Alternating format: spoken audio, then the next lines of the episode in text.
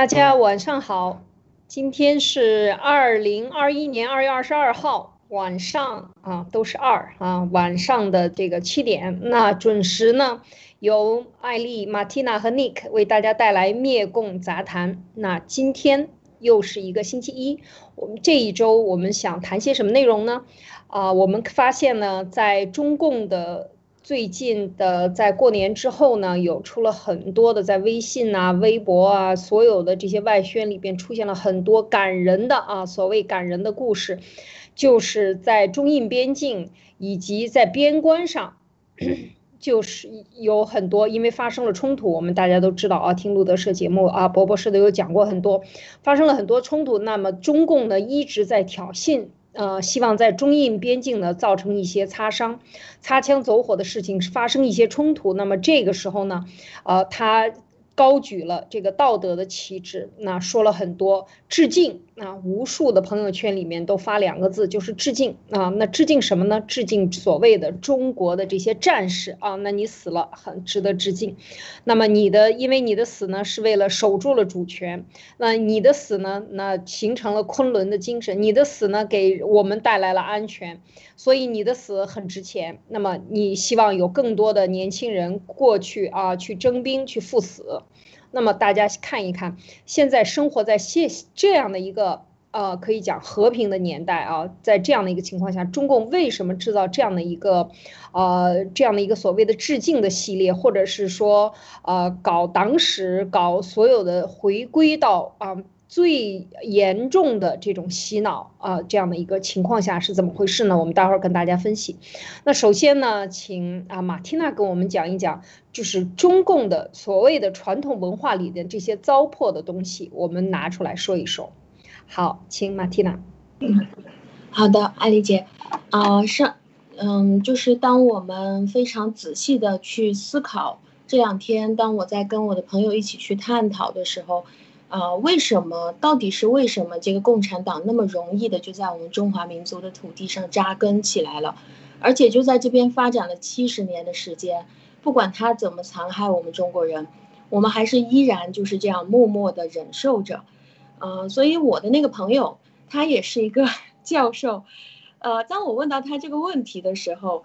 呃，就是为什么这个共产主义那么适合来到我们中华民族的这个土壤上，而且就可以在这里扎根，而且现在来看已经变成全世界时间最长的了。嗯，他所谈到的呢，就是关于呃，可能是共产主义具有某一些优越性，还有呢，就是说这个是一种历史的必然。但是当我仔细的去问到他，那到底是什么优越性？为什么你要说这个东西是必然的？呃，他就跑去谈了关于民主的缺陷在哪里啦，还有共产主义它是那个伪装性啊，还有它隐藏性很强啊，还有人性啊，人性是属于非常有弊端的。然后人性如果说它的不好地方被放大又怎么怎么样？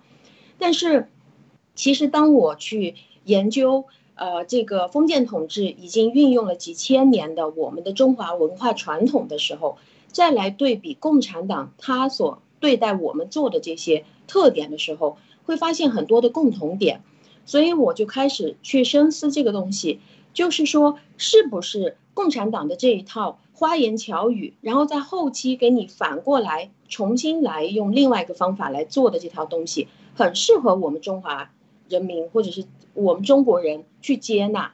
所以呢，我觉得与其说是共产主义，呃，它是历史的必然，不如说。它好像是我们那么多年来文化一个糟粕，到最后得到的结果就是接纳共产主义。因为上一次我直播里面的时候，我跟大家曾经分享过，关于中华思维有一个特点，就是我们很喜欢所谓的顾全大局，然后喜欢贪大求全，所以这样的思想呢，就让我们中国人能能够有一个好处，就是在我们经历各式各样的天灾人祸的时候。还有各种各样的封建封建独裁统治的这种情况下，我们还可以依靠我们自己身边的亲戚朋友左邻右舍去帮助我们，让我们可以度过这些人类都无法经历的这些灾难。就是大家都想，哎呀，顾全大局嘛，啊，好吧，那我给你一点，你给我一点，大家就这样就度过去了。但是另外一方面，这种顾全大局，其实它根本就不是一种具有战略眼光的，大家在一起用逻辑思考或者是严密综合分析得出来的一种结论。这个往往就是一拍脑袋，看一眼就已经决定了。好，我就帮你，就是这么简单的就决定。所以上一次我谈就会谈到关于呃，就是看一眼就决定，或者是呃见一面就决定，听说就决定。那今天我继续跟大家分享的是关于中华传统文化的另一对优势劣势，这个就叫做严肃和灵活相并行。通俗一点讲，就是当这一套背着一套，说一套做一套。其实这个是我们中华文化的一种传统。表面上每一个人都是高举的这个这个道德的旗帜，把这个旗帜举得巨高，实际上呢？在背地里又在拼命的破坏这个道德，还有破坏这个规则的现现象是极其严重的，所以这个在学术上就叫做严肃和灵活共存，在所有文化体当中是真的很难找到像我们中华文化体这么虚伪的一个说一套做一套的这种文化体，每一个人在台面上道德的旗子都是举得很高，说起来每个人都可以跟你谈得头头头是道的。人人跟你讲道德，人人也用这种极高的道德标准去要求别人。比如说，父母就要求自己的孩子，你不管不管你过得怎么样，你一定要讲道德。还有呢，你去找个对象，不管是男的是女的，要求的就是我要要求我的对象一定要是一个有道德的人。其他的我就先不看。合作者之间也是这样的，我们看你讲不讲诚信，我看你讲不讲道德。公司招聘应聘同样是这回事，我们公司主要就是诚信，主要就是讲道德。我也要求你必须要有具具备这种品质。做商人做生意，呃，做生意，我从来在这个国际上我去了很多的地方做生意，没有一个地方是拼了命的在跟你讲他有诚信的。但是实际上来看，我们中国又是属于这种最严重的没有诚信的一个国家，假货遍地，是吗？就哪里都有假货，就包括我们觉得最淳朴的乡村。当我们跑到那个乡村里面去说，哦，我躲开人烟，来到这个地方来过过几天农家乐，你会发现你买个泡面都是假的，买瓶矿泉水也是假的，假是假，从头假到尾都是假的。但这个东西其实不是现在就开始的，我们是从古至今，所有的老百姓都要求官员是全心全意为百姓服务的。这是为什么？现在当共产党说到这一套的时候，我们也会觉得，哎，这个是天经地义的呀。你说的很好啊，因为我们从来就是要求你是清官，你要为民做主，你要大公无私，而且你一丝私心都不能有。谈到清官，我们每个人都会谈那个包青天啊、包公啊，啊，各种闸是吗？就是绝对铁面无私。那么我们在世界范围来看，这种道德标准。高不高？好像是极度高，没有一个民族是讲到这种程度，要面子到这种程度的。但是实际上，我们，呃，由于我们古老的这种三纲五常，儒家也好，法家也好，所讲的这些东西要求特别严格。他们要求的君臣关系是一种叫做“君叫臣死，臣不得不死”的这种东西。就像今天的这个，我们看到这个解放军。你愿意去死吗？我愿意哦，这个是很光荣的，我向你致敬。所以从古至今，中国人嘴里面说的都是道德标准全世界最高，然后对人的私欲是轰击的最严重的。因为儒家他讲的最好的就是叫做一个大同社会，他的所谓大同社会就是把人的私欲洗得一点都不剩，就是通过这些教育的方式教你做好人，你生来就好。人之初，性本善。然后呢，他要达到的大同社会，就是晚上睡觉你根本就不用关门，你出去走路把金条丢在地上，没有人捡。这个是孔子所说的大同社会。那么，孔子几千年前搞的大同社会，到现在为止，那么多的封建王朝都在用他的这一套，达成了吗？从来没有达成过。所以，当我们再去看，我还我还想到一个宋朝的例子，就是。宋朝，当我们要变通的时候是怎么变通？在宋朝是我们中国经济上，嗯，比较发达的一个朝代。那个时候的皇家也是非常的强调这种叫做三纲五常。啊，王氏强调的东西就是王侯将相犯法与庶民同罪。然后宋王朝呢，他们当时要嫁自己的女儿，这个皇上嫁自己的女儿的时候，也是非常高调的向所有的百姓宣布，就是说，不管我的公主嫁给谁，嫁给什么人家，不管他是大官僚还是平常百姓，我的公主还是和百姓一样，同样的礼数。什么礼数？就是三纲五常。就是你嫁到夫君家里面的时候，必须要严格的按照这种，呃，妻要对自己的婆婆公公每天早上过去敬茶请安致敬，是吗？然后每次见到公婆，你就必须要行礼，一定要体现的特别孝顺，这个才是三纲五常应该做得到的。那么，由于皇帝，由于公主的身份又是那么的，呃，高贵。但是皇帝他对外说的话也是不能含糊的，他说的那么严重，那么怎么办呢？宋朝这个皇帝就想出来一个办法，在他要嫁掉他的女儿之前，他首先把他这个驸马提一级，就是把他提成跟自己平级的，提了一个辈儿，所以他驸马爷就变成了，呃，如果以后要跟着他的这个女儿结婚的时候，就不叫皇上叫爸爸了，就叫哥。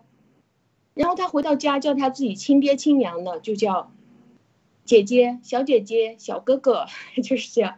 所以公主嫁到了那个家里面，那就自然了，就不需就不需要再去请安了，不需要再去做其他的事情了，就每一天对自己的呃老公的爸爸妈妈，就像对自己的亲朋好友或者自己姐姐弟弟、姐姐哥哥这个样子了。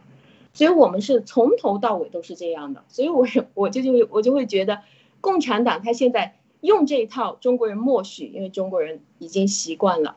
不知道两位是怎么想的？嗯，是啊，大家嗯可能看到虚伪的事情，嗯，就是我觉得说一套做一套啊，这个。呃，还有就是人前一套，人后一套，当着领导是一套，背着领导是一套。然后呢，这种，嗯，由于之前有这种就是上下等级关系很强或者强势的人，就是被人尊重的，所以更多的人在人前说话是一样。像很多人的家庭教育里边，对孩子来了人你要怎么说？你不可以这个，他就有很多的这个真话不能说出来，永远把这些对外的说的话呢，呃，就是当做一个类似于任务啊，要维护我们的所谓家丑不可外扬。要维护我们集体的面子，然后这样的话呢，其实里边到底是什么样的，很多人就是关起门来可能打得一塌糊涂，然后打开门脸鼻青脸肿的呢，还要微笑着接待你的朋友，就是说，嗯，这样的一种生活，其实它是一种很对内的压抑的这样一种做法，我而且它更多的是形成了虚伪，这还是简单的礼节上，那更多的时候，如果在谈合同上。就像或者是平日里的教育，说我你看共产党把所有的最好听的话都贴在他的名字上，但他各干着罪恶的事情。可是每一次干恶事之前，他都要说很多好话。他说：“你看，你要赴死，是为了最高的精神去赴死。”就是这种完全忽视人性啊，就是已经到了极致。所以我觉得文化的发展到一定的阶段，它的这种。败败笔的地方，或者是说它的，呃，糟粕的东西越往后发展，随着这个人类的。呃，变得贪嗔痴慢疑啊，变得越来越不好，所以这些东西就显得好像更具有、更具满世界都是，所以没有这样的信用、可信任感。就像刚才马蒂娜讲的，去农村，呃，我在海外去很多很很多地方，到了农村真的是很便宜，人们的欲望和需求以及它的朴实程度远远高于城市的人，不像中国，在中共国有的时候去一个农家乐是吧？越远的地方，这个好像。土包子开花啊，很厉害，就是越越坏。有的时候觉得那一锅饭吃完了，你真的是吃出几千块钱来，或者是说很贵的钱来。那么他们对你，你你带怀着一腔好心想着去买他的土鸡蛋的时候，其实他可能卖给你的是不好的东西，或者是更贵的价钱。这样的事情也是在很多地方都有，所以我觉得这个虚伪的啊这一套东西，在现在这个社会上确实，呃，确实能看到很多地方啊。我不知道 Nick 怎么看。哎呀，这个题目有点大。这个虚伪在中国，在华夏大地上应该是无处不在。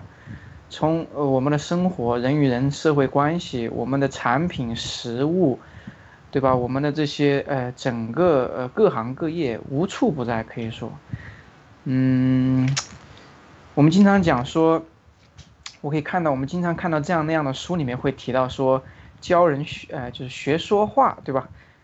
就是说说话还要去学，那最终他教你是什么东西呢？教你就是说怎么把话说的，呃好听啊，说的这个圆滑啊，说的让人舒服。但是他就是不跟你讲你要说真话，像这样的书从头到尾说的就是就是就是教你怎么样去。他不会，当然说不会让你说假话了，但是实际上最终结果就是你不得不说假话，然后你才能把说的话话说的好听。就这个就让我想起来，这个就是跟那个郝海东郝董说的那个故事是一样的，就是说他问世界上所有的那些足球明星，问他们你们要成为这样伟大的球员，呃，应该要做哪些事情？所有的人说的第一件事情是做一个好人，而不是像中共教的要学做人。我们在哪都要学做人。就是其实学做人三个字，但实际上那里面包含的内涵太多了，有些可以言语，有些只能意会，呃，不可言传，对吧？但实际上最终的结果就是你学做人就变得就根本就不像人了，你就是变成了精啊，变成了人精。所以，诶，我不知道啊，我因为因为可能我对这个中国传统文化的研究，嗯，不多啊，不不深，也也可能是因为整个中国传统文化。在我们这个六十年代啊，这个包括共产党这个接手之后，对整个文文化的这种，呃摧毁，所有的好东西可能都已经被他们糟蹋了，就剩下来都是这些糟粕，所谓这些厚黑学，对吧？所以呃，我不知道这个东西到底是我们中华几千年文化里面的东西呢，还是说这个共产党它这几十年加剧了这种放大了这种黑暗的东西，暗黑的东西。而把那些美好的我们传统文化中美好的东西都给都给摧毁掉了。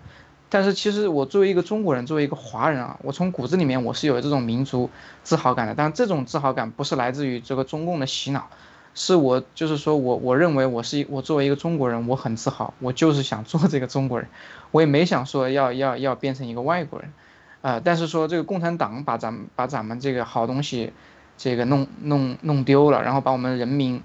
迫害成这样，然后把我们这些精神世界摧毁的，就是说，你你可以看到我们所有的这些能接触到的媒介里面，我们能看到的电视节目，我们能看到的书本、文章，对吧？网上的这些信息，无时无刻到处都是充斥着这些这些糟粕的、暗黑的东西，就是让我觉得，就是说整个世界都，哎，不是那么的真实。我们从来不教人说真话，我们只教人。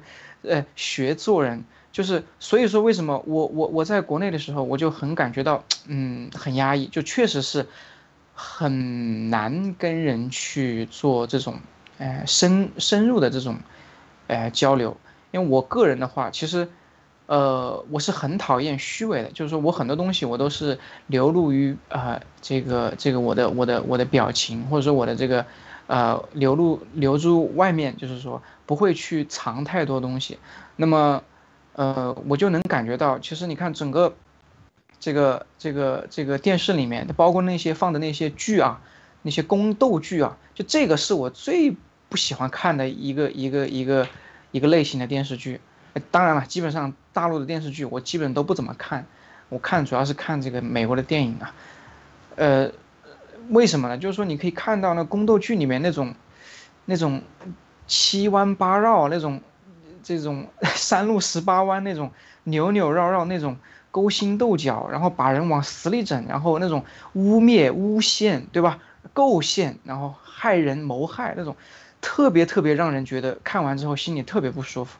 所以说我我对这一点，我对自己还是我还觉得挺庆幸的，因为我没有被这种东西熏陶。而我熏陶我的基本上都是那些美国的这种啊电影里面讲的是什么正义英雄，对吧？呃，这个正义战胜邪恶，类似这样的东西。所以我骨子里面我是有这种哎这种情怀的。然后，嗯，确实就是说，说到这个虚伪吧，真的就是你你可以说三天三夜说不完，到处都是充斥着这样的例子哈。没错。就像看演出的时候，最近我看了一些呃，就是国内的一些歌星啊演唱，就是当你看啊，当这些娱乐节目播这个人在唱的时候，譬如说他唱的很好，那么一定是下边是在鼓掌，然后很激愤，就是说他的表情一定要这样才能够所谓的配合啊，你很配合，今天你很配合，你。我们大家做的都很配合。什么是配合？就是当别人唱的好的时候，使劲鼓掌；然后当他忧伤的时候呢，然后很安静，然后表情跟着他的曲子一样走。就是这种东西，在中国的很多地方，他好像都被教育了。就像我们很多，我们看看很多小孩的小学生，很非常成熟，眼神特别知道老师需要什么，就是这个唯一的标准，老师。和他至高无上的这个学校给予的这个标准，你必须要达到，而这个标准就是唯一的啊，这个就是不多样性的这个标准，你在哪里都能看到。当你一看到镜头摇过你来的时候，然后你就马上变成另外一个人了，然后就装了，就开始装的很样子。有时候我看到这些，我就觉得特别难受啊，就是觉得这个。嗯，对对，特别是我可以听到那个国内的，我比较喜欢这个歌手谭维维唱的这些一些 对社会揭露的一些时事的歌曲的时候，你看那些观众的表现，完全又是另外一回事，和他真正要表达的内容不一样。所以你真正想表达那什么内容，可能在中共国在镜头面前你也表达不出来。就是这是我的一个所谓的现在讲的最流行的，就是刚才 立刻讲的这个，郝海东先生也讲过，就是学说话、学做人，因为你根本不讲真正的做人的标准是什么，他要你一定要精致，一定要在关键时刻达到最好，然后这种精致加上这种虚伪，哎呀，天衣无缝的，最后就变成一个。全部都是在说假话的这样的一个文化，每个人都在说假话，已经成了一种文化。你不这样说，你就不符合这个文化，你你就你对领导没有呃。哎呀，领导你太辛苦了，是吧？你这个你我要批评你，是吧？你最近没休息好，所以对我们整个的这个企业也好，对我们这个地区这个城市也好，是我们重大的这种损失啊！你没有休息好，我要批评你。就唯一的批评就是这样的批评，这种拍马屁和这种这种所谓的这种虚伪的文化到处盛行，这真的是挺是挺可怕的啊！这是我的我的展开的一点想法。啊，马蒂娜，你想对我们说的话还有什么？嗯，要说的，嗯，我想问一问两位的观点，就是当我们面对着那么一个非常虚伪的这样一种文化环境，或者是我们周边的环境的时候，呃，我们应该去如何处理呢？因为我在生活当中，我也会遇到很多这个样子的人，呃，然后包括我在咨询的时候，我也会遇到非常多的在我面前。因为本来是心理咨询嘛，你就是有各种各样的问题，然后长期陷在痛苦当中，你才会过来找我。但是每一次当这个人当你去询问他的时候，他一定是没有问题的。你问的越深入，他就越没问题。那说到最后，他非常幸福。那么，呃，他的这个他的这个病又是从哪里来的？从哪他的问题从哪里来的？就是你可以看到的，就是这个人他不断的回避，回避，不断的。想要就是顾这个顾全大局，然后呢，呃，中国人都会脑子里面被刻了一个东西，叫做“人活一张皮”或者是“人争一口气”，所以呃，很多包括很多这个七哥，我在我在看到就是我问周周边的这些人啊，很多跑去看伪类，去看台湾的一些节目，问他为什么不看七哥啊？因为他骂脏话，他不文明，啊，他他他骂人了，所以我就不喜欢他，就是看的那么。呃，他需要的就是光冕堂皇的啊，他哪怕是念稿或者是怎么样，都可以。那我，嗯，两位觉得像这样的问题，我们应该如何去解决？嗯，呃，我先说吧，就是像这样的这种，呃，其实我们看到啊，我觉得我第一次听到文贵先生讲这些，包括他有的时候骂骂人，或者是他非常真实的，我那个时候觉得，因为他他的影响力非常大，我觉得这是中国人之幸，因为真对着伪，知道吗？就是中国人离开这个真的生活太远了，太久远了，就是我们都活在一个套子里。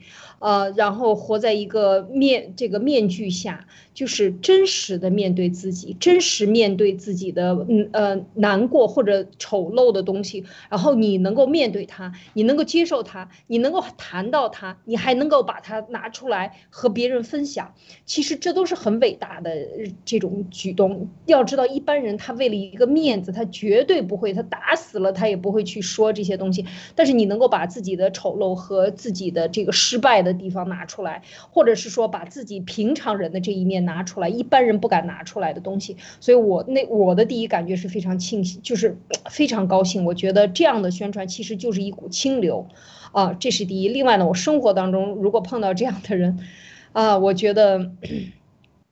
我我经常是不给人面子的啊，就是所以这个不太好。我以前在学校里的时候，看到很多老师和教授是这样的虚伪啊，当人一面说那样冠冕堂皇的话，当大家一起开会的时候说这样的话，然后转过身去就在你的耳朵边说他的坏话的时候，我就想就是破口大骂，就有这种感觉，因为我觉得这样才是。就是对他的一个正常的回应啊，但是有的时候也不能够碍于那个，但是你总是要去说，所以就会得罪别人，就会得罪别人。但是这样的话呢，我觉得还是嗯，这是每个人的选择。但是你怎么样生活，让自己生活的更愉悦，或者你认为这样有有呃可以引导，像我生活了。嗯，岁数大了，越大以后，我越用这样的方法去和我的同事、我的朋友去交往，我发现非常的简单，你会迎来更多人的尊重和呃爱护，或者你赢得更多的真心的朋友。那么这些朋友与你之间的这些，因为没有了虚伪的这一套客套，变得更加简单，生活变得更加的轻松啊，这是我的一点体会。Nick，你呢？呃，首先我不同意啊，那个文贵先生那叫骂人吗？文贵先生不要太文明好不好？不要太斯文好不好？那叫骂人吗？他用过一个脏字吗？我就想为什么文贵先生说话就那么 那么一个就是一点都不脏呢？从来没带过一个脏字。我我几乎听到文贵先生，他不管他是有意的无意的，他一定是考虑了受众，他从来没用过脏字。我跟你讲，我要骂起来比他难听一万倍。我跟你说。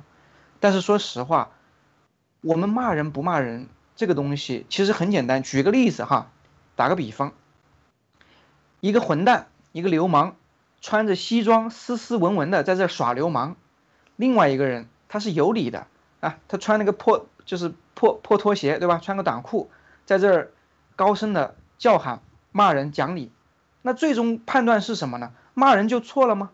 谁不骂人？真实生活中谁不骂人？谁不骂人？我就问，对不对？我们看的应该是那个理。何况文贵先生从头到尾几乎他很少出脏字，所以文贵先生骂人这个事儿，我首先不赞同。那要骂那也是骂人不带脏字的，很高水平、很斯文的、很文明的，好不好？这是第一个。第二个就是说，刚才马蒂娜问到说该怎么办，有没有什么个人建议？我觉得我这一辈子，我过去三十几年来，我一直都是坚持做自己，我从来没有说阿谀奉承，因为我。我丢不起那个人，我我我低不起那个头，你知道吗？举个很简单的例子，举两个很简单的例子吧，都是学生时代的。这个，呃，呃，我应该是十二岁的时候读初中，刚从小学到初中的时候呢，很不适应。然后嘞，这个到了那个班级嘛，就是说就会有，因为因为那个时候就是想要把成绩就是弄好，就是一直保持很好。然后呢，就觉得有的时候老师没教好的话呢，就会觉得这个老师不好，对吧？就会觉就会也会也会说这个班不好，那个班比较好，怎么怎么样。然后我们班的班主任就会就会在这个班上就说，哎，你们在外面怎么能说我们班不好呢？你觉得说我们班不好，人家会怎么看你啊？啊，对吧？就说肯定会觉得你在一个不好的班级啊，你也有问题啊，对不对？当时这种，我当时听这个话，我才十二岁，我就觉得这个逻辑不太对啊，对不对？我在我们这个班级，我觉得我们这个班哪里哪里不好的话，我说出来，目的是什么？目的不是为了批判，目的是为了要求指出问题，让我们解决问题，让这个班更好，大家才会更好嘛。我是这样的逻辑。但是老师，我后来理解，他那个其实他作为一个班主任，他是有有考核的嘛，对吧？有 KPI 的嘛。所以类似这样的东西对他个人是肯定不好的。所以他说那样的话，其实什么呢？说来说白了，就是为了他自己嘛，他才不 care 你呢，对不对？所以我觉得我那个时候就很头脑就很清醒啊。然后到了高中也类似的问类似的情况，一一个物理老师，他明明就是说一道题目他就是错的，他可以从头到尾跟你讲应该这么做，最后做出来是错的，他还能坚持那么说。所以其实很台下就是就是就是。这个桌，这台下台下有很多学生都知道他做他做的是错的，教我们是往错了教，做出来的题目都是错的，就算那个万有引力啊，他那个方法是绝对错的，因为他要从最要从那个对称的角度去去分析，而不是单独把就是一一道题目里面是一个小球要把它掏空，他不能做一个不对称的一种计算，你知道吗？所以他教错了，完了，只有我站出来说他是错的，而且到最后。我我几乎是联合我们班大半，这个大半，这个这个同学，最后把他给换掉了。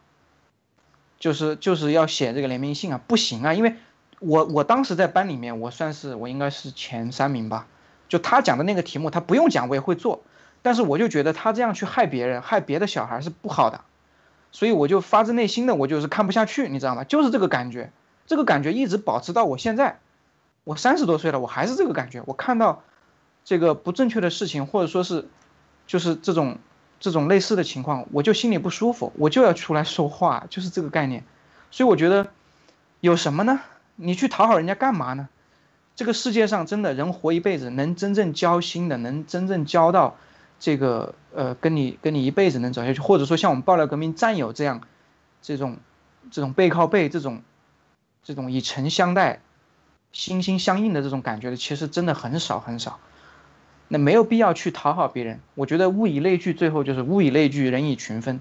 我是什么样的人，我就跟什么样的人在一起，对吧？没有必要说去为了这个社会的标准。我们活在这个世上，应该有自己的一套标准。因为刚刚刚刚艾丽讲的这个很很有意思，很很重要，就是说电视节目里面他会给你一套标准，就是告诉你他这样唱的时候你得笑。他那样说的时候，你得哭，对吧？国家就是要你去那个什么打仗的时候，他会有一个呃，有一个一个一个专门的一种一种宣传手法，说这是为了什么？为了什么？他这样做目的就是什么？他来给你定标准。这个社会上一切的东西，他给你定了标准之后，怎么样？他就有了话语权。他有了话语权之后，那很很显然的结果就是老百姓只有待宰嘛，只有被骗嘛。只有按照他的那套标准来嘛，那就他就控制了，相当于是对吧？用另外一种手手法，另外一种手段的就给你洗脑了，就控制你了，这是他想要的。那我们为什么要做他们的这种奴隶呢？对不对？所以，我从小到大，我就是坚持说，因为我的内心有一套我的标准，其实很简单，什么是对，什么是错。我们在小时候啊，我们在未成年的时候，我们都知道什么是对，什么是错，什么是真话，什么是谎话，我们都会不说谎话，说真话。我们都会去做正确的事，而不做错误的事情，对吧？那个时候其实是我们人生道德水平最高的时候，但是慢慢慢慢被这个社会，让我们变成了我们曾经最讨厌的那个人。所以我觉得坚，我这为什么说不忘初心？为什么说童心未泯？为什么说，对吧？这些东西，呃，不要改变。其实我觉得文贵先生就是那种文童心未泯、不忘初心的人。所以我觉得我们大家都应该这样吧，或者说我这不是一种要求，这是我觉得我相信是应该，世界本来应该是是这样的，这样才会更美好，对吧？嗯，这是我想说的，谢谢。嗯，好，马蒂娜，呃，嗯，这个话题我们还有什么要补充？这个，嗯，好，我想说两句，就听完刚刚两位说的，呃，我觉得，嗯，两位说的都是。都是真的，就说到我心里面去了。呃，是我们现在最大的问题面临的就是我们嘴上说的太好了，道德的旗子举得太高了，但是实际做出来又太粗糙了，实际上就是另外的一套。所以我们现在要做的事情，可能最简单的，觉得在生活当中就是不要再拿道德的大旗子去捆绑别人，去要求别人去做什么好人，呃，或者也不要用道德的旗子去捆绑自己。就是当别人不喜欢或者是不想要的时候，因为自由就是可以拒绝，就可以说不，让他自己去选择。所以当这个当兵的人，如果他敢说真话的话，说你要不要为祖国去牺牲？他说我不要，我害怕，那这个就是真话。所以，呃，我们在生活也有很多这样的勒索和捆绑，就是当别人一定要去拿一个什么东西给你，或者是为你做完了什么东西，所谓的为你啊，其实有很有可能是为了他自己，但把这个东西。拿来骑在你的头上，到到了最后，你觉得很莫名其妙，为什么你要做这件事情呢？他会告诉你，我是你应该高兴，他会这样告诉，就像你看演出，你应该笑一样的，你应该高兴啊。我的出发点是好的，我的心是好的，我就是为了你好的，这个东西深入到每一个部分去，所以我不喜欢就是不喜欢，我不需要就是不需要。然后我也不要去要求别人，呃，你要站在道德的制高点上去做某一件事情，你就可以逃避的，或者你就可以拒绝的，或者你不开心，你就可以骂我，或者你就可以骂出来。当我们慢慢的开始学会这种实际的时候，可能就会越来越好。是啊，这个确实是，真是。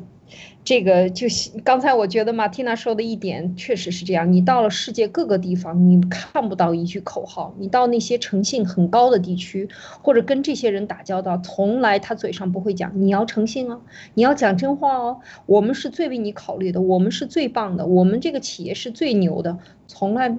没有人去这样吹嘘自己，在一个道德水平很高的国家，你看不到任何这样的宣传，这个这这样的口号，你在任何地方看不到这样的宣传。可是当你的小孩摔倒了，或者你的小孩在这个地方玩，然后你突然要走开一下，马上旁边就会有人，因为我是有亲身的经验，我带着孩子去过不同的地方，各个国家，马上就有小人过来帮你来带一下，或者是逗你的孩子玩，不管是多么。彪悍的人看到婴儿的时候都会是温柔的，而只有我在中国的国这个孩这个国国际出口吧，带着孩子，我的孩子想跟另外一个小孩玩的时候，用小推车去撞了撞他的小推车，他的爸爸马上跑过来跟我大吵大闹，就是说这是让我感触非常深的，不做任何评价，但是就是说这样的真和友善和所有的一切都让你让你觉得，哎呀，还是不要在这儿待着了。没有力气和这些人进行争吵和做这些装模作样的事情，把时间花在无谓的这个事情上。好，那我们接下来呢，就是谈另外最近这两天的这个所谓的微信朋友圈里面出了很多的致敬啊，致敬专题，然后说，譬如说这张照片里边讲到，我站立的地方是中国。我站立的地方是中国，然后绝对不能把领土守小了啊，不能把主权守丢了。我们就是守着主权。那么这个讲到这些东西的时候呢，尤其是在过年的时候，他讲，你看放了这些照片里边，好像有这些士兵在涉水，然后呃，在这样讲说我们是啊卫戍啊这个边疆，然后守着祖国的安全和人民的幸福。你看。永远是最高大上的，这和刚才我们分析的是非常的相似。就是他宣传里边讲到的是什么什么昆仑高原上怎么样？到底这个情况是什么？大家不知道。你看到了吗？就是在写这个问题的时候说，你看外军频繁在边境争控啊，试图产生这个管控的现状，导致边境的局势突然升温。那这个边境什么是突然升温？怎么是个情况？没有人给你讲，他给你讲的都是断断代史，就是就是完全是断裂的历史。中共真正和印度边境的历史是什么？大家知道吗？你的历史书上见过吗？没有见过，你只在宣传工具里见过。这是一九六七年以来中国和印度边境发生的，就是二零二零年五月份发生的这个呃最新的这一次冲突。大家要知道，中国和印度的产生的问题就离不开西藏。离不开当时毛泽东赶走达赖喇嘛，天天说达赖喇嘛是这个什么这样那样，说他的各种坏话。但是当你带我建议大家去看一下这个解密时刻原来的 VOA 的这个嗯李素他们做的采访，采访了很多当时呃，就是一些记者，一线记者，他们也采访过达赖喇嘛，也采访过这些当时驱赶达赖喇嘛的官兵。这是有一长系列的，大家去看一看完了你就知道真相。毛泽东赶走达赖喇嘛，绝非一天两天藏心于此，他心里边，他心里边想的和他嘴上说的永远是不一样的。就像他搞死国民党百万大军，当时投降了中共的百万大军，送他们去北北朝鲜，然后冻死他们。啊，冬天让他们穿着单衣坐火车，不给任何补给，冻死他们在战场上。我也有一个朋友啊，就是。他后来他叫李毅，应该是就是总政治部的，呃，也是从朝鲜战场上退出来。这个位老先生，他的女儿是我的朋友，我就跟他聊，问他是什么样，他们就讲，打什么人。就是要把自己躲在死尸下边就对了，逃跑，子弹打来的时候，朝着子弹方向的疯疯狂的逃跑才是正确的选择，哪里有迎上去的，全部都被打死了。这就是当时的朝鲜战场，我们一次一次的有这样的生还的人讲这些故事，所以中共在给你做这些这些宣传的时候，事实是什么？他从来没有讲过。那么回过来说到这个中印边境的时候，那就是把。主要就是因为中共和印度，包括二零零三年温家宝去解决中印边境的问题，也是谈到了，就是呃，就是这承认西呃叫西呃西金为印度的主权，就是当时的达赖呃呃呃处处在的这个地方。然后呢，嗯，另外呢，就是把一些把这个这个西藏的印度承认西藏自治区是中国的领土啊，因为因为要知道。藏区一直都是自治区啊，所谓的在历史上，在清朝也是自治区，也没有说由你百分之百管理，它是有一个自治的权利的。他把这个自治权当时交给了民国，民国没传给中共，但是藏区他土地在这里搬不走，所以他一直是这样去要求的。那毛泽东最后没有同意，毛泽东是把达赖赶走了，把西藏抢了过来。是这样的一个过程，但是双方到二零零三年温家宝的时候都承认对阿呃阿克塞钦地区和藏南拥有主权，就是就是争议地方就是在那个地方。那么你也别过来，我也不别过去。但是二零一四年大家要知道，习习近平上台了以后，访问了印度之后，增兵了什么呢？大量的在印青藏高原增兵。二零一七年持续七十三天的这个有一个这个成这个事件，当他当我们把这个。来龙去脉讲给大家听的时候，你觉得是谁首先要主张？呃，这个整个解放军适应高原作战的这个轻型化的坦克放了多少辆？呃，这个十五式坦克、二十直二十，这个呃什么无人机、翼龙无人机和各种的这个重战的重型的这个战机歼十、歼十六、歼十一，全部都在那边陈兵在边境上。这是在当时印度是没有做任何陈兵的，大家只要。不做争议，这个事情就就暂时搁置。但是中共首先做了增兵的动作，而且加强了大量的战备。那么这个时候再说，好，你在这个时候到底你印度侵犯了哪里了？你们两个在哪里发生争议了？之前都不讲，但是只说这一件事情。所以我就想把这个这个缺失的这一部分信息补充上。那么这个时候我们再来看他说的这句话，哦，大家就你有什么感受？就是你感觉到是什么？它是什么？它是一个一个整个的中共的一个外交战略的必须要达到的一个问题，因为它的边境是它一直出要要解决的问题。另外，西藏的问题、达赖喇嘛的问题，所有它都要解决。它要延续毛泽东的做法，这是它背后的一个驱动力。它要达到像毛泽东那个时候能够啊，就是这个张扬，我不仅是把台。这个藏南收复要把台湾还要收复，达到他中共建政以来最大的领土范围，这是这是习近平的想法啊，我觉得这是跟这个在一起的。但是今天我们主要是讲他的宣传啊，那么这个接下来我想问问，嗯，那个 Nick，你看到这上面讲到的 这些词汇，外军公然违背与我方达成的共识，然后呢，就是说他越界挑衅了，所以我们要。呃，去冲突，那下边就是讲打死了，打死了以后呢，这些英雄所谓的这些人，呃，发生了边境，大家要知道发生了什么冲突？冷兵器冲突。什么是冷兵器？我们之前曾经做过，这个在中国的这个新闻应该是没有报道的，就是棍子棒子，然后中国拿那种什么钢刷子去让人家身上去刷冷兵器啊？为什么？因为武装根本不到位，这些军事可能根本就没有足够的枪支，那么就让他们上去去打，然后肉搏。你当然打不过印度人，他们生活在那个地区。你这些兵不是生长在昆仑山的兵，你对高原就是有反应的，所以这个时候就就有伤亡。那出现伤亡了以后呢，就是这样的一个情况，把人家贴到了昆仑的最高点，说他是昆仑精神。所以看到这儿你怎么想啊，Nick？这个感觉，这哪是守边境啊？这根本就是在我们国境边界打群架嘛！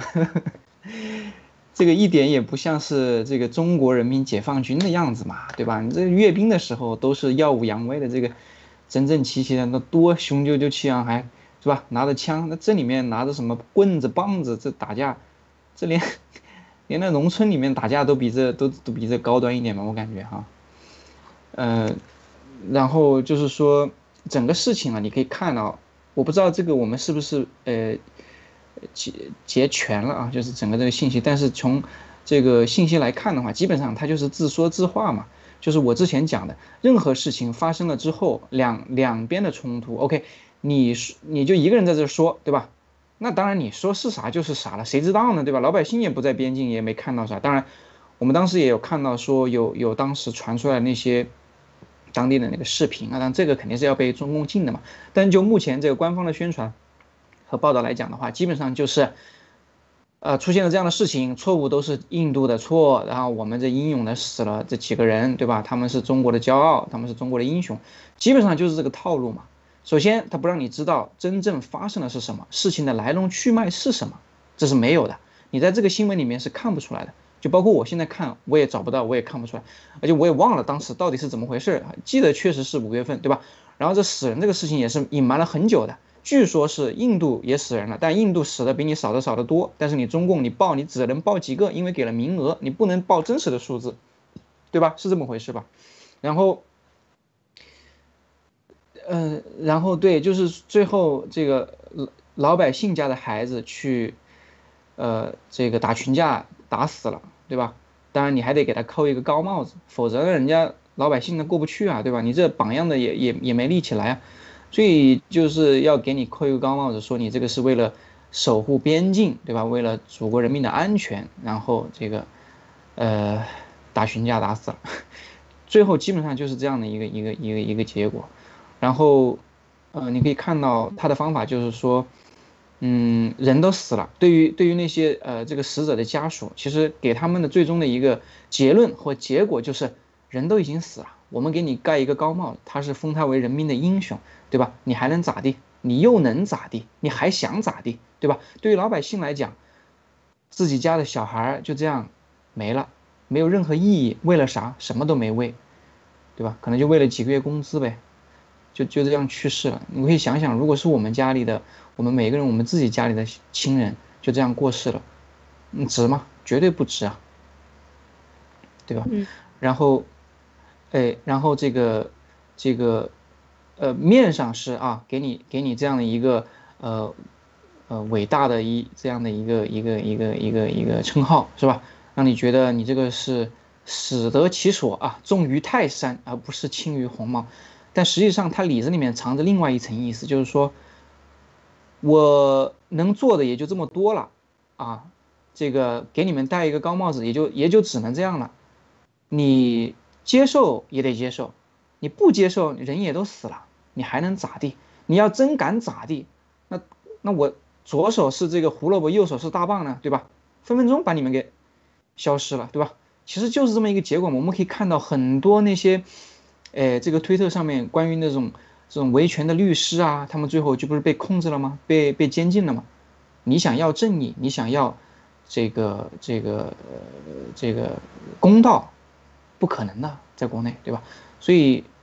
嗯，总的来讲，我觉得这个真的是很多很多家庭的悲剧，然后死的也不只是他宣传的那几个。最后呢，呃，宣传一通宣传，呃下来就是 大家看到的都被打了鸡血，说哎呀哇塞，我们我祖国强大了，是吧？最后就是这样的一个结果。然后对那些党内、军内可能军内啊，军内那些呃那些真正打仗的那些兵们，可能又是一通洗脑，就是说这个呃呃我们这个干的对啊，我们捍卫了我们的这个领土，对吧？最后就是这么一通宣传。所以我觉得，过去几十年来吧，无论什么事情，无论就是类似的事情发生，都是这样的一个套路。但是它就是有人信，为什么呢？为什么有人信呢？因为它信息不完整，因为我们习惯了就是官方的，对吧？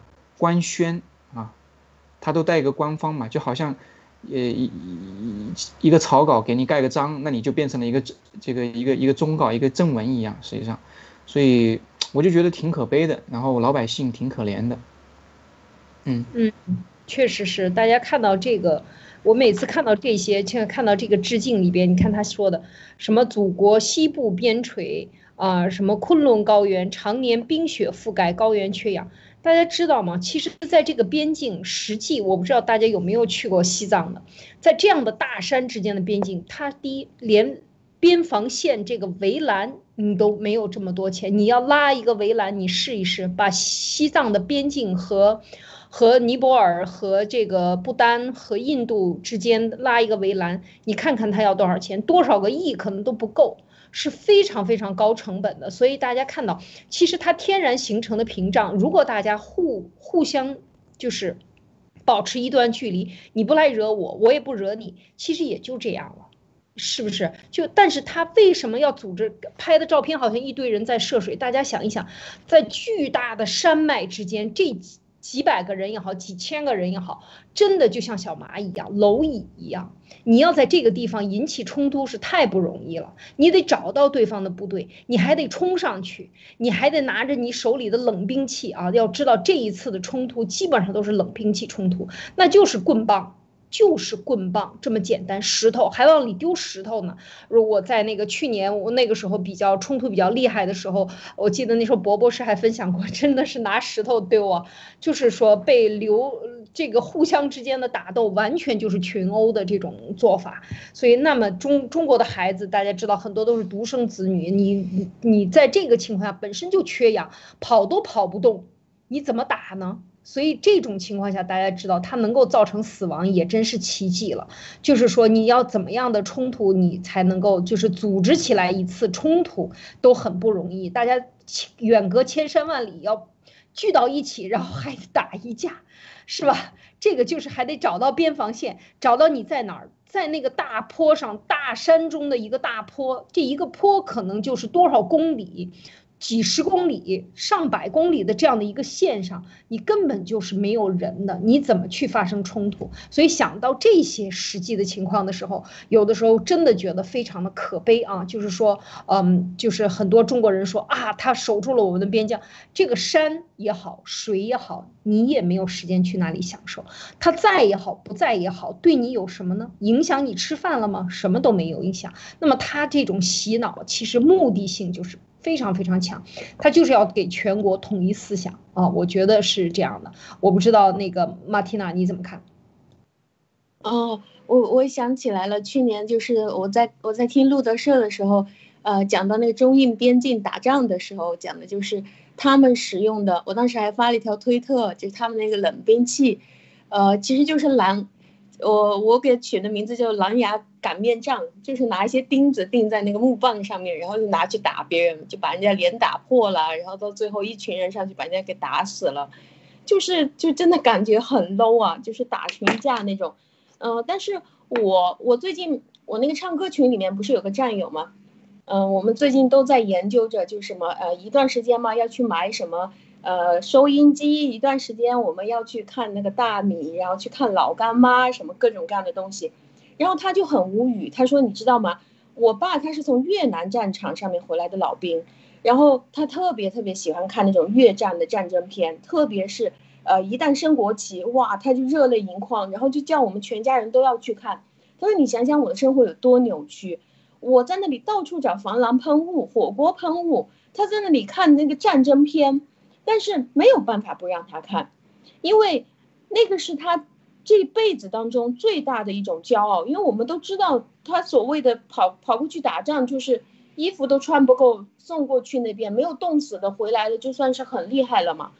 但是他对他的孩子要怎么交代呢？就是用他的这个战争片，中共拍的这个假片子去跟着家人交代。因为我那天前两天听到文贵先生他那个直播里面说的。我们有一些战友，是他的一些老同学，在那里跟他说：“哎呀，我们做这个事情啊，灭共啊，什么也好，我们都不是为了自己的，我们就是为了我们的后一代。因为你想，我们五十几岁的人了，土都埋到一半了。我跟你说，人家西方五十几岁才刚刚在想着二婚三婚，因为大家都是成长到这个年龄，大家双方不合适了的话，就要重新去结婚啊。真正是到了你人生累积的最多的时候。”各个方面的知识、你的能力、人脉，啊，还有你的思想深度都累积到了，然后你的那个孩子又不需要你再去管了，他自己去管自己了，这个时候才是真正要享受人生的时候。而我们中国所有人被搞来退休了，天天在家里面等死，哎，我有没有病啊？这个这个又进坟墓了，那个又进医院了，这个是癌症，那个是绝症，所以我们中国人真正是他要有什么价值在家里面，只能通过这个来体现。那那天他就去跟他爸说，就是不是到处都说征兵征兵嘛？他就跟他爸说：“爸爸，我干脆去当兵好了，我去驻守边疆。”他爸说：“算了，你别去了，你还是结婚，你想办法。”就是只有在真的要威胁到自己孩子生命的时候，他不叫他去看战争片了，他自己知道是怎么回事儿。对。确实是这样，就是说他需要找到自己的这个意义存在啊。这个我觉得其实他的这个，特别是军队在这方面的洗脑是很厉害的。他特别是通过正步，通过这种喊口号来振提振你的这个统一意识啊，这些其实都是非常强的这个统统一的意识来进行人的规范啊。然后这个当兵的还不够，还要中学。这高中不够，还要初中啊，全呃包括大学都要有这种，呃有这种军训啊，其实就是提振你的这个统一思想的意识。你要听从命令，呃叫服从命令，听指挥，是吧？一定是这样的。所以，我们中国人。呃，到大学毕业出来，就是大学之前到到了高中，已经是最完美的，可以听从领导意识，让你鼓掌就鼓掌，让你笑你就大笑，然后非常激情，眼神瞪圆了的，然后高高兴兴的盯着你，然后不管你发自内心是还是不是，你都已经变成了一种应激反应啊，就是要要跟大家一样啊，要跟大家一致的这样的一个做法，特别是你看这个接下来。这个英雄事迹的感召下，官兵们守边防不怕牺牲，特别是这种，其实我们想到他对人的这种嗯摧残。我记得我第一次的启蒙应该是高中一年级，我的历史历史老师就在教我们历史课的时候，就是讲了一个故事，说一个老师，呃，说我们的宣传是有问题的，说这个老师呢为了。接受岗位，然后孩子发烧，然后孩子烧到非常厉害，差点死了，他没有回家照顾孩子，所以这样的人是英雄。其实这就是人性和党性的一个冲突。我现在想，我特别感谢我的那个老师啊，就是说他教会你这种思考，就是在。重要的什么才是最重要的？什么样的利益才是重要的？好，集体利益是最好的、最重要的。中共告诉你，那么也是一样。当他就是讲啊，你的团圆是因为有人守护，有人守护，所以你才能够团圆。这些这种偷换概念，然后呢，嗯，他就会说啊，因为我在这儿挨冻了，呃，所以我干这些无意义的事情就赋予了极高的意义。这就是回到我们刚才最开始讲到的，就是他把好话。说尽了，其实非常简单，就是这个领土你要守。稍等啊，领土你要守候，你要守候这个领土，你这个是国家的，是为这个国家还是为这个政党？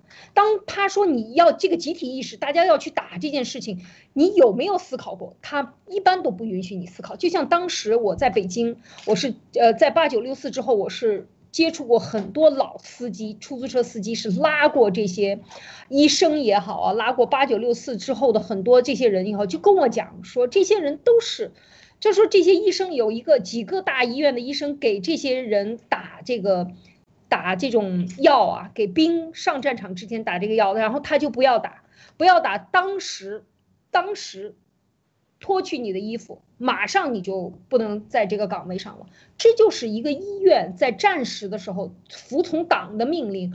是远远大于你要服从人性命令的，这就是中共的一个非常简单。所以，当你在守边疆的时候，你要发生冲突，这么旷野，我们看上去这些照片，方圆几百公里没有一个人的地方，你要想发生冲突都是非常难的。你怎么冲突？你的边境在哪里？你都不知道。你还要去找到那个边境，你还要追上去和另外的几十号人发生起这个人肉体的冲突，这是非常难的一件事情。如果不是故意的，怎么可能发生？那么这种发生是什么目的？有意义吗？不允许你思考。我觉得这才是可悲的。就是说，这个军队成了党卫军的时候，为什么我们说中共它最终它比一般的纳粹还要可怕？就是因为它所有的都是党指挥枪。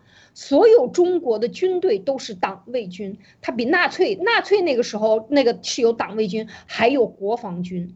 那中国的所有的军队都是为党服务的，而不是为国家服务的。大家要知道，在二零呃就是呃二零一八年吧，应该是这一次阅兵的时候，是党旗走在最前面，就是党立在国旗前面，这就是毛习近平要真正执行的军队的意图。所以我们看到现在。这一系列看下来，你就知道你的死值不值得？你值得为这样的一个犯罪集团的党去牺牲生命吗？啊，我我说这些先。呃，Nick，你有什么要呃谈的在这方面？对，就是我觉得就是很简单嘛，就是说，呃，作为一个群体啊，当然他他需要利用这样的一个群体，也就是军队要做事情的时候，他当然要给他们赋予一定的意义。那不然，那人家至少还是个人嘛，对吧？你再不想事，那也还得 有一个这个这个，还是得有一个目标，有一个追求，有一个理想嘛，是吧？所以他赋予他们这样的一个意义，就是说，你做这样的事情，呃，真实的情况是什么呢？是你，呃，作为我的这个这个被我当枪使，对吧？呃，我们干的都是坏事儿，但是呢，他给你赋予的意义，就是因为人的本性，他都是不愿意干坏事的嘛，对吧？尤其是像这种。呃，无知的这种呃年轻人，对吧？就是说，大家都还是挺善良的，我觉得哈，呃，但是他就给你意义，就是说，你干的是一件多么多么伟大的事情，你干的是为了全呃中国十四亿同胞在做的事情，对吧？所以这样的话，就是也是洗脑的一种方式吧。其实这样就让我想起来说，当时的这个雷锋哈，雷锋到底是真的假的？到底是不是这个？呃，捏造出来的一个一个一个宣传的形象，就告诉大家，这样的人是多么多么的伟大，这样的人是为了我们全，为了别人，这样的人我们是应该去学习的。其实中共一直以来干的都是这样的事情，呃，就是用它来洗脑，呃，一个又一个的群体，对吧？一个又一个的个人，然后让他们做着中共想让他们做的事情。呃，对，基本上就是，我就觉得吧，就是还是那句话，就是说。呃，老百姓或者说我们个人，如果没有这种独立思考的能力，没有弄明白什么是国家，什么是党，对吧？什么是真，什么是假，没有这种判断能力的话，最终只有被共产党这种玩弄于股掌，然后被他们洗脑洗残了。嗯，对，你看这个最后这一页，下一页的这个里边，胡锡进就就说。胡锡进他自己，他现在在他的小圈子里边最怕别人知道，就是他有一个上千万的豪宅，然后他的孩子在国外读书，然后呢，你看这这篇这就讲不想打仗，胡编啊，咱们叫他胡总编。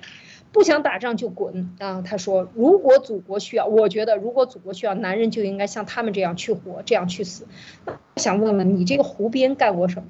你所谓的这些呃，这个冲上去一直在叫嚣着这些东西，那你自己为什么把孩子送到了你的敌人手里去？呃，受教育呢，而不在你的自己的国家里边，你为什么不在一个三线的城市里面把孩子送过去读书呢？你为什么不把你的孩子送到前线去当兵呢？所以我觉得这些就非常清楚，就像刚才讲的，你怎么你都会知道你要什么。所以真的是，嗯，就是说像胡锡进这样的，就是这种无耻。无耻到这种这种程度啊，就是完全是虚虚伪的。烂人，绝对是个烂人。对，骂人或者在这上面弄是为了挣钱。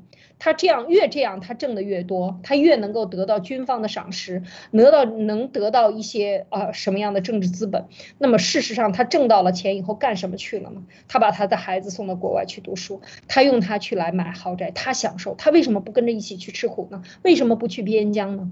是吧？所以看到这一点的时候呢，就是我们觉得什么是祖国的需要？就中共一直想套用的，想把自己的概念用。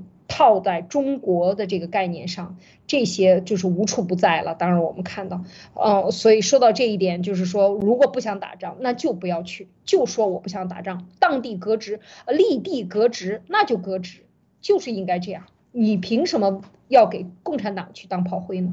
是吧，马蒂娜？是的，就是用胡边的话，不想打仗就滚。作为一个男人，那胡边要赶紧去啊，因为。胡边他不是标榜他自己是个男人吗？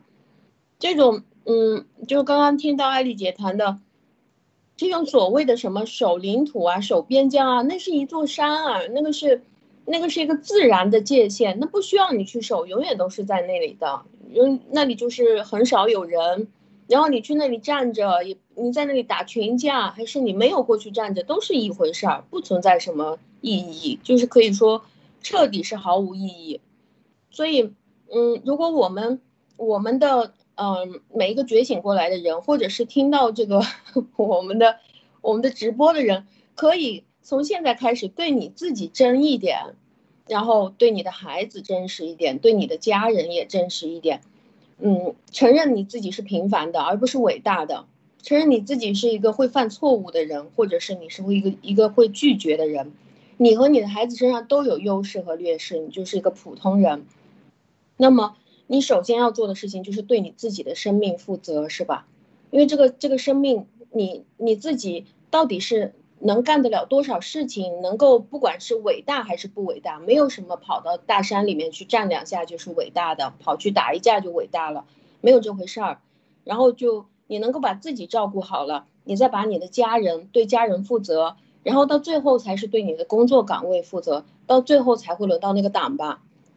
嗯，还是你要觉得党在最前面，党才不是你妈，所以我们尽量多说一些真话，或者是减少去说一些虚伪的，应该每个人都能分得清楚那种阿谀奉承的那些话。不喜欢就不说话嘛，你如果是不会说，你就你就别说，嗯，不想去你就走开，然后再来跟你，你就你就跟他说借口也可以啊，总比你说我很想去好啊，这个完全是假话。没错，就是更真实一点点的生活，特别是我有一些体会。到了周末的时候，在海外，你给，特别是到星期天，有很多人他是要去教堂的，你给他打电话，你有再急的事情，他可以，你打一万次，他可以一次都不要接。所以我觉得这样的人是真的是很真实的。到了周末，我的时间就是要给我的家人，我就是要爱我的家人。我有什么好处，就是要带给家人的。如果是产生冲突的时候，我宁可不要你这份工作，我也要啊照顾我的家人。到了周末的时候，我们看到一家一家的老人和孩子出去，当然是在这个病毒之前。我每一次到了周六周日早上去啊吃早点的时候，我看到这些。从三代或者四代坐在一桌去吃饭的时候，我就特别的感动。我觉得这就是很真实的，这就是他的，而不像中国人，他一定要为面子，从来出门吃饭不会带着自己的孩子或者夫人，然后从来都是为了业务啊，为了应酬而去吃饭。所有的这些需这些，我觉得其实我们都应该再好好想一想，生活真正为了什么，然后去，然后再去做决定，好吗？那就这样。嗯，今天灭共杂谈，今天就谈到这里，明天继续谈，再见。